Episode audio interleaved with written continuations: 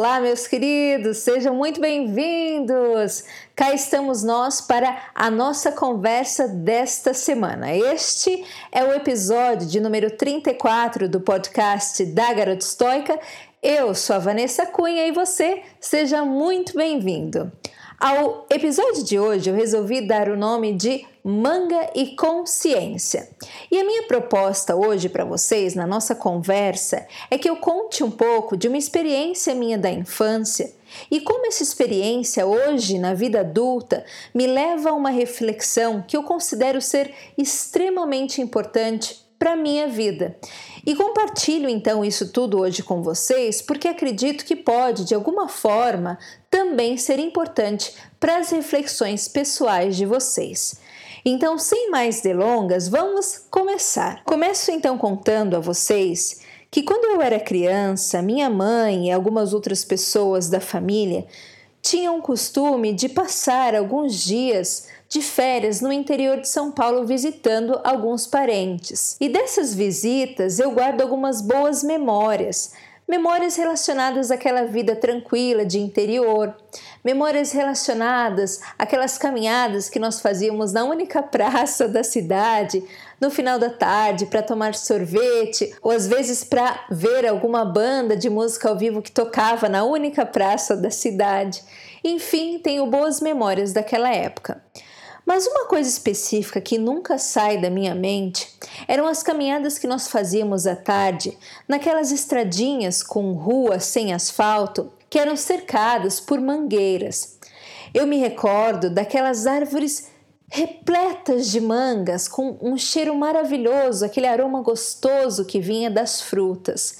E nós caminhávamos e as mangas eram tantas que muitas delas caíam ao chão e ficavam caídas ali pelo chão. Então nós andávamos, íamos pegando, colhendo as mangas direto do pé e ali mesmo comíamos as mangas e aquele cheiro gostoso, aquele aroma gostoso nos acompanhava por toda aquela viagem nas estradinhas de terra. Então, as minhas memórias são muito fortes relacionadas àquele cheiro gostoso das mangas, relacionado àquele sabor gostoso da manga. Eu me lembro muitas vezes de nós abrirmos a manga ali mesmo na, nas estradinhas e, e ver aquela cor bonita, forte, amarela das mangas. Então guardei comigo essa memória muito gostosa da infância. O tempo passou, como vocês sabem, na vida adulta eu saí do Brasil e fui morar na Europa, mais precisamente na Irlanda. E a Irlanda é um país que não oferece a variedade de frutas como o Brasil oferece por várias questões, obviamente. Então, muitos dos vegetais, das frutas, das verduras, tudo isso é importado e tende a chegar no país muitas vezes ainda verde. O mesmo acontece com a nossa querida manga, ou a minha querida manga, porque tenho boas memórias da manga, como acabei de contar para vocês. Então, talvez por conta dessas experiências de infância, eu acabei desenvolvendo em mim um apreço muito grande pela tal da manga. E aqui na Irlanda, a história da manga é completamente diferente. As mangas, elas são todas importadas e para que não estraguem, elas são todas importadas verdes. Então, comer uma manga na Irlanda é extremamente diferente de comer uma manga no Brasil.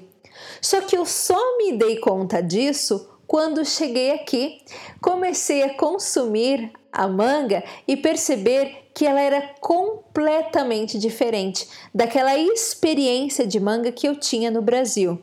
Foi aí então que eu comecei a entender o valor que aquelas mangas brasileiras tinham para mim e que eu não consegui perceber esse valor até o momento que me mudei para a Irlanda.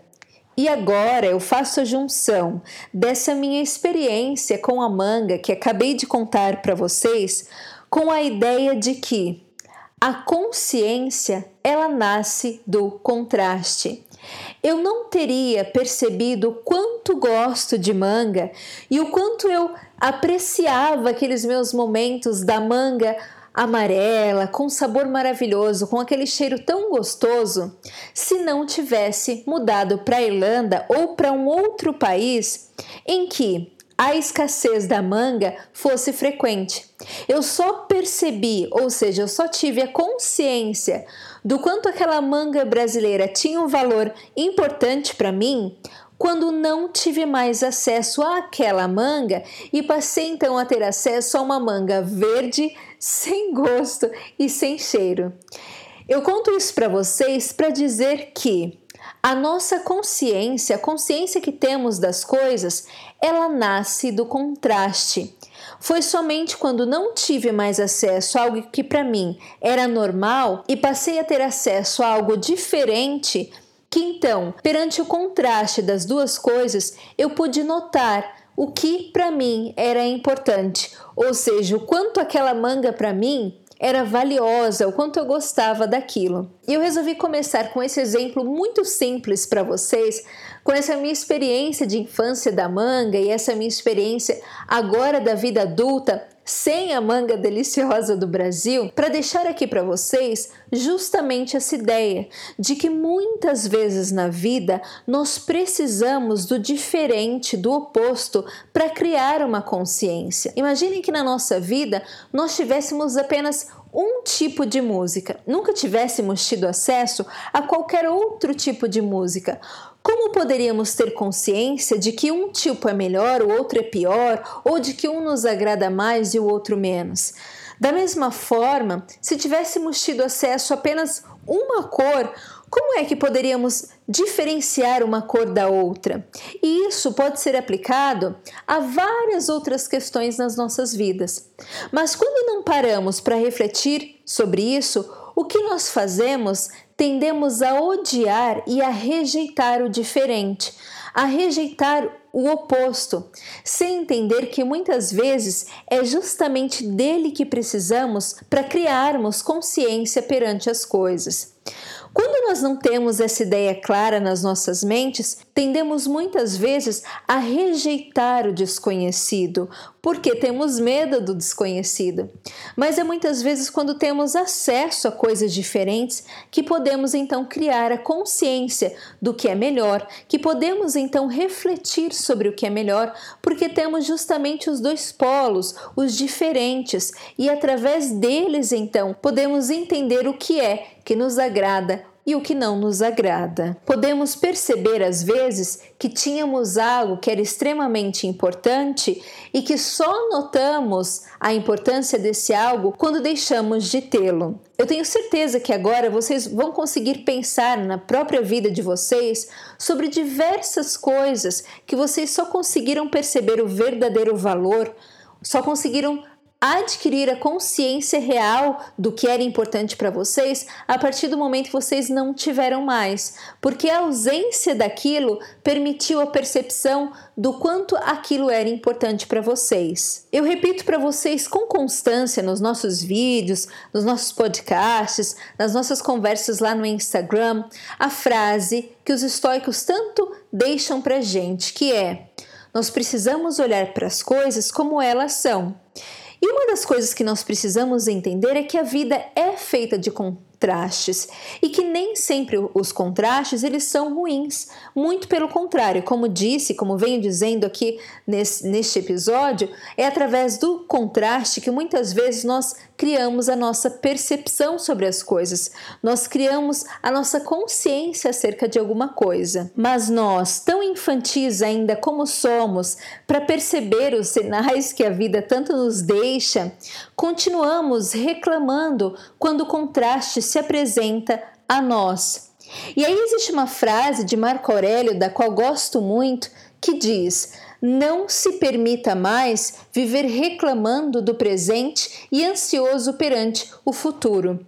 Nós, como tememos tanto o diferente, o contraste, o oposto, vivemos justamente assim, fazendo o contrário do que Marco Aurélio dizia, reclamando do presente sempre que ele coloca qualquer contraste nas nossas vidas e ansiosos perante o futuro, temerosos mediante qualquer contraste que nos apareça.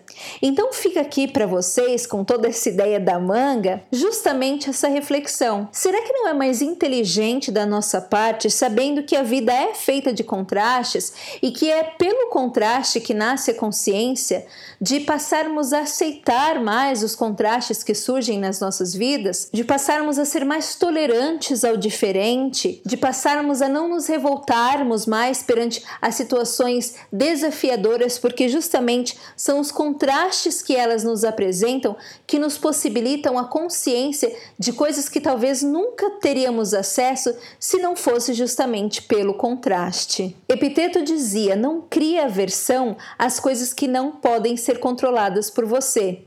E a vida, ela é feita de contrastes. Existe o frio, o quente, a noite, o dia, o inverno, o verão. E se nós tentarmos a todo momento controlar aquilo que não pode ser controlado por nós, o que acontece? Ansiedade, aflição, medo, confusão mental, conflito com as outras pessoas e com a gente mesmo. Então é justamente por isso que vale muito nós fazermos essa reflexão. Será que é realmente importante, que vale realmente a pena nós vivermos criando aversão com relação aos contrastes? Será que vale realmente a pena nós vivermos lutando contra tudo aquilo que é diferente, uma vez que o diferente faz parte das nossas vidas e não só isso, o diferente também nos possibilita perceber coisas que talvez não perceberíamos se não fosse a presença do diferente. Então, meus queridos, a proposta que eu deixo a cada um de vocês que me ouve neste momento é que a partir desta nossa conversa você entenda a importância do contraste na sua própria vida e, quando ele aparecer, que consiga refletir qual é a consciência que eu consigo obter através deste contraste? Lembrando, como eu tenho dito até aqui, que é pelo contraste que se dá a consciência. É a partir da presença dos contrastes que nós podemos, inclusive, nos conhecer melhor. É a partir da presença dos contrastes que o autoconhecimento pode acontecer. É a partir da presença dos contrastes que nós podemos obter mais equilíbrio. E a gente sabe que o equilíbrio é um dos principais objetivos da jornada estoica.